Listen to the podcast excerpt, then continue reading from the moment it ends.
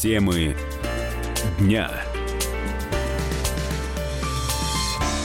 Итак, мы возвращаемся в прямой эфир «Комсомольской правды» и переносимся из Государственной Думы, где мы только что были, и нас туда погрузил буквально Роман Голованов, наш специальный корреспондент.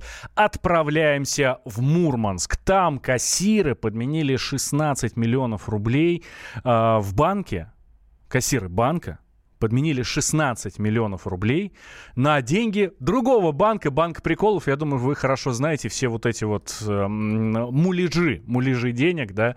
Ну вот, э, смотрите, история какая. Ну, значит, есть банк. Э, как вы знаете, в банках есть всякие там управляющие, есть кассиры, там, ну, в общем, куча разных людей, которые отвечают за э, что-то. Но доступ в кассу, в непосредственную, да, в хранилище, да, имеют там буквально один-два человека. Ну и вот, э, допустим, давайте назовем такую, э, такого сотрудника Леночкой, ну, потому что она действительно женщина, вот. И приходит, значит, к этой Леночке э, ее начальник, директор банка, и говорит, «Э, слушай, к нам едет ревизор, как в том самом э, классическом произведении, да, практически по классике. К нам едет ревизор, открывай ворота, будут проверять, какие деньги у нас там лежат. Леночка, конечно, все дело открыла, как в тумане была, но, э, значит, немножко она а, была не в себе, говорит, у меня там срочно надо позвонить. В общем, скрылась Леночка. Нашли потом, оказалось, что действительно в кассе 16 миллионов рублей, не рублей, а, а соответственно, вот этих денег а, Банка Приколов. Как такое могло получиться, нам сейчас Дмитрий Казуров, я думаю, подробнее расскажет, корреспондент регионального отдела комсомолки. Дмитрий, здравствуй. Добрый день. Итак, действительно, что же там произошло? Да, ну за травочку я дал такую. А что, Леночка все, вот эти все деньги унесла к себе, а какой-то под подушку спрятала, спрятала или, может, ее заставил кто-то? Ну, самое обидное, конечно, в этой истории для Леночки, что страдала она, а деньги унесла не она, а ее начальник – опять же, назовем его Игорем, а, мы так условно это говорим, потому что все это дело сейчас еще а, находится в суде, и решение окончательно не вынесено, поэтому все заинтересованные лица просили нас их фамилии, имена настоящие не называть. А, собственно, как дело было, а, назначили ту самую Леночку, а, она недавно устроилась на работу в этот банк, и назначили практически одновременно с ней нового заместителя управляющего офисом, отделением. И однажды он... Это вот тот самый Игорь. Тот самый Игорь, да. Однажды он к ней приходит и просит а, взаймы буквально на пару часов пару миллионов. Ну, казалось бы, если бы это была пара сотен рублей, все, наверное, было бы понятнее. Тут сумма немножко другая.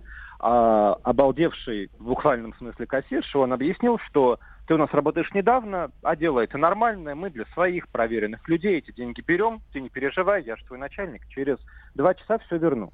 Так. Ну, ничего девушке не оставалось, кроме как выдать эти деньги. Ну, по крайней мере, она так рассудила. Это начальник, делать нечего, нужно подчиняться. Причем самое, о чем э, сама она потом много раз жалела и рассказывала об этом исследователям и на суде, э, пожалела, что нигде не заставила его расписаться, не сделала, не, не поставила никакую галочку. То есть все это, все эти договоренности были исключительно на словах. Так. Но Игорь Но... поступил как Д'Артаньян или не очень? Игорь поначалу поступал как абсолютный Д'Артаньян, потому mm-hmm. что те самые 2 миллиона он вернул в оговоренное время. И а, дальше вот эта схема, когда он берет наличные из кассы, а, не оставляя никаких записей под честное слово, она существовала месяца полтора в этом отделении, чуть ли не каждый день, но, по крайней мере, в неделю несколько раз. А последний займ... То есть, э, нам... сейчас, э, Дим, подожди, я сейчас да, хочу да, заострить внимание, да, для наших слушателей. Приходит, э, пусть даже начальник, к кассирше банка и говорит, слушай, дай мне пару миллионов, ну вот, ну, на пару часов. Она открывает деньги, а, ну, она открывает сейф, достает оттуда пару миллионов, дает ему, он уходит, а потом приходит, возвращает их. Получается такая история, ну, э, сюр какой-то, честно говоря. Ну, на самом деле, все те эксперты, с которыми мы общались, они тоже считают, что история очень странная, и буквально все мыслимые, немыслимые, писанные, неписанные э, инструкции сотрудники нарушили, при том, что э, к нашей героине Леночке потом добавится другая кассирша, назовем ее Ириной, например, mm-hmm. то есть уже э, две девушки были в курсе этих махинаций, а, но э, тут нужно сразу отметить, я сказал в самом начале, что идет суд сейчас, судебное заседание по делу Игоря, Игоря Митрофанова, заместитель управляющего отделения банком. А, так вот, э, девушки-кассирши э, по этому делу проходят исключительно как свидетельницы. То есть следствие не увидело их вины в, во всей этой истории. Так, хорошо. А, а откуда вторая эта девушка появилась? Как вообще, э, то там все отделение, что ли, ходило туда за, за деньгами в этот, э, в сейф к ну, себе? Ну, тут, тут мы говорить не можем, потому что это не доказано, да, как минимум два человека знали об этом точно. А месяц спустя такой работы, скажем так, э, начальник Игорь попросил уже 8 миллионов и не вернул их. А, не вернул вот, здесь он день... перестал быть Д'Артаньяном почему-то, да?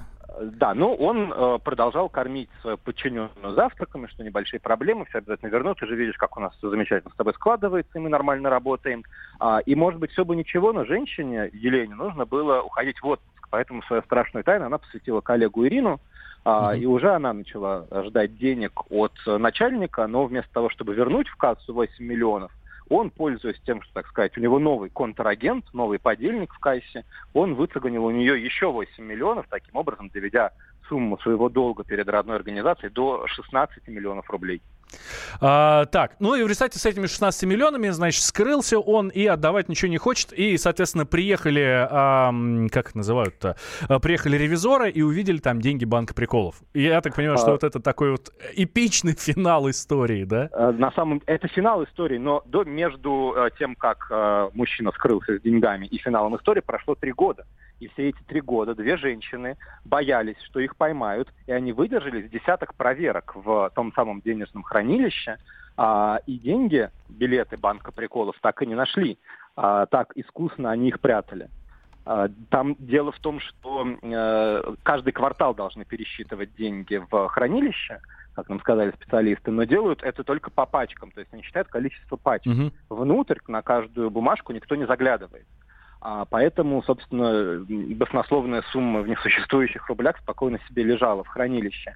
И все вскрылось только когда пришла внезапная незапланированная проверка, когда банк объединялись с другим банком, и там уже никакой возможности подготовиться, прикрыть сверху настоящими деньгами. Поддельные у кассирш не было, поэтому пришлось признаться в содеянном.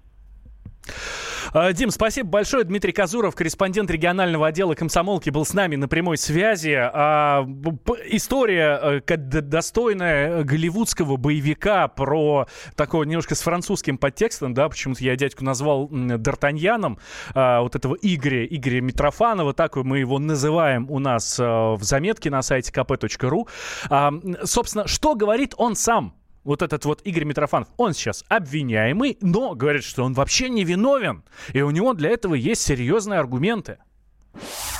Есть показания двух кассиров, которые говорят, что я взял 16 миллионов рублей из кассы банка в 2014 году.